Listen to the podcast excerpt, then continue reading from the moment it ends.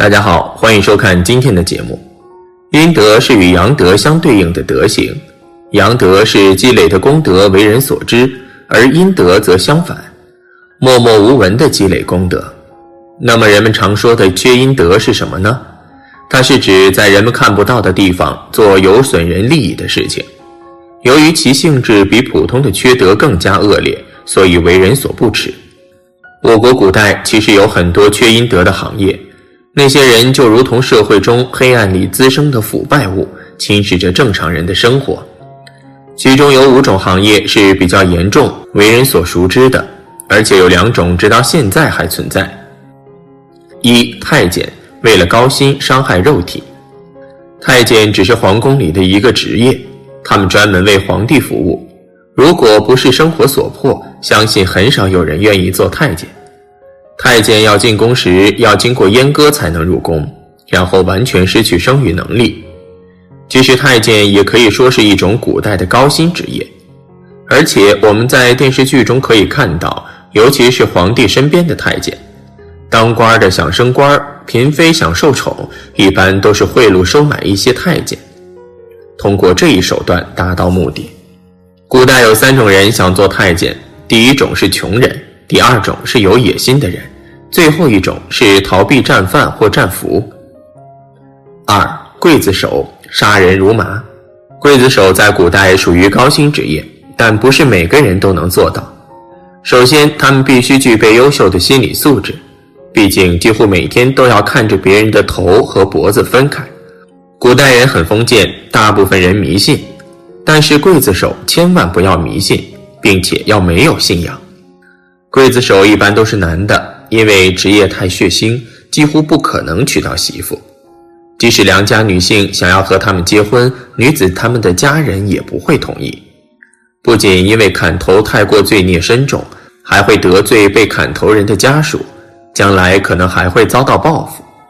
这种高薪不道德的职业，往往会导致刽子手的英年早逝，所以他们很多都没有孩子，而没有孩子是因为找不到老婆。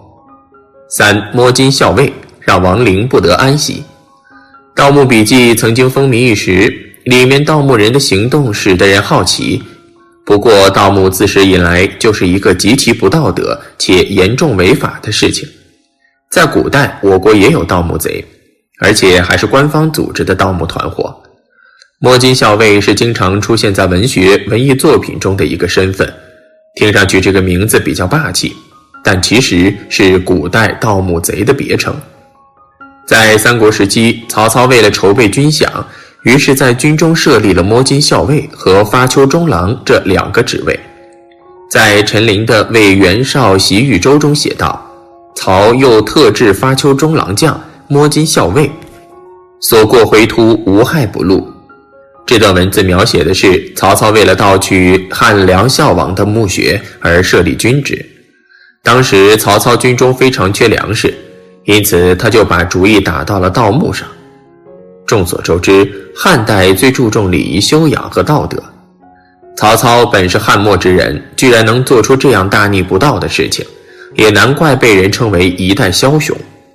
后面南朝宋前废帝刘子业公开设立过摸金校尉，《南史卷二·宋本纪中第二》中写道。以魏武有发丘中郎将、摸金校尉，乃至此二官，以建安王仁修、山阳王修佑领之。其余事迹分界诸列传。刘子业是历史上典型的昏君暴君，他设立这两个官职，只为发掘古迹，满足自己的好奇心理。四开赌场，使幸福美满的家庭流离失所。古代也有赌博这一勾当，在古代。原先赌博被称为博戏，博戏最早起源于夏朝的乌曹之，本只是一种娱乐消遣的方式，后来随着社会经济发展，渐渐演变成带有利益性质的行为。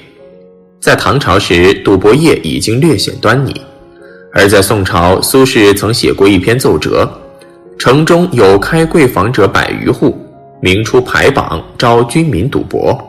宋朝是经济高度发达的朝代。博戏能在市场上流行百余户，确实不出奇。这种流行的文化是社会发展过程中的恶性副产品。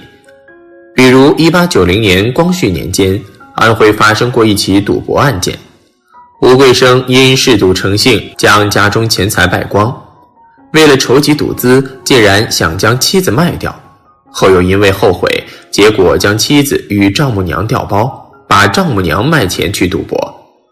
这种行为令人发指。然而，在吴桂生的背后隐藏着的是更加可恶的赌博营生。那些唯利是图的赌博老板，将百姓心中的恶意和贪念放大，用虚无缥缈的利益勾得无数富家子弟散尽家财，无数美满的家庭妻离子散。五彩声折歌，惨绝人寰，听者恐惧，闻者惊骇。如果“彩声折歌”这几个字让人感到陌生，那么在电影《贫民窟》里的百万富翁能够很恰当地诠释这样一个残忍、毁灭人性的行当。影片中的孤儿院院长看似非常善良，背地里却让孤儿们去乞讨以赚取钱财。更加丧尽天良的是，他训练孤儿们唱歌，谁唱的最好，他就给予谁奖励。用药水使得孤儿失明，从而赚取更多的黑心钱。采生折歌就是这样一个隐藏在地下的黑暗行业。在乞讨的乞丐中有这样一类人，他们身边通常跟着一个残疾的幼儿，人们见到残疾人自然心生怜悯，就会给予他们一些钱财。而事实上，这来路不明的幼儿极有可能是乞丐从哪个穷山僻壤拐出来的。他们将幼儿的身体破坏，使得其残废。采生折歌也有另一种解释，是行巫蛊术的歹毒之人抓住被称之为巫童的幼童，将他们身体用以祭祀或者炼成蛊。明律中曾规定，凡采生折歌人者，凌迟处死；财产断付死者之家，妻子及同居家口虽不知情，并留二千里安置，违从者斩。除了明朝原典章中也有关于采生折歌的规定，一般采生折歌被发现后，不仅本人处以凌迟刑，而且家庭也要受到牵连。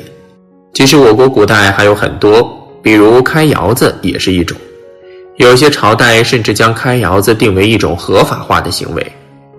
纵观这五大缺阴德的职业，前两种尚且是可以理解，毕竟都是生活所迫，职业所需。也并没有违背道德，只是安安分分地做着自己该做的事情，而后三者属实是令人不得不抨击，尤其是第五种，甚至是触及到了法律底线，是实打实的缺阴德。而在现代，其实也存在着类似的行业，盗墓贼、开赌场都是现代黑市交易中的流通对象，这样的行业损人害己是非常不道德的。我们一定要强烈的抵制。所以说，各行各业虽说平等，但是我们也要擦亮自己的眼睛。真正的劳动者是值得尊敬的，而那些违法乱纪之人，则是应该唾弃的。在选择职业之时，只要对得起本心，问心无愧，那么便都是好职业。而职业无贵贱，劳动最光荣。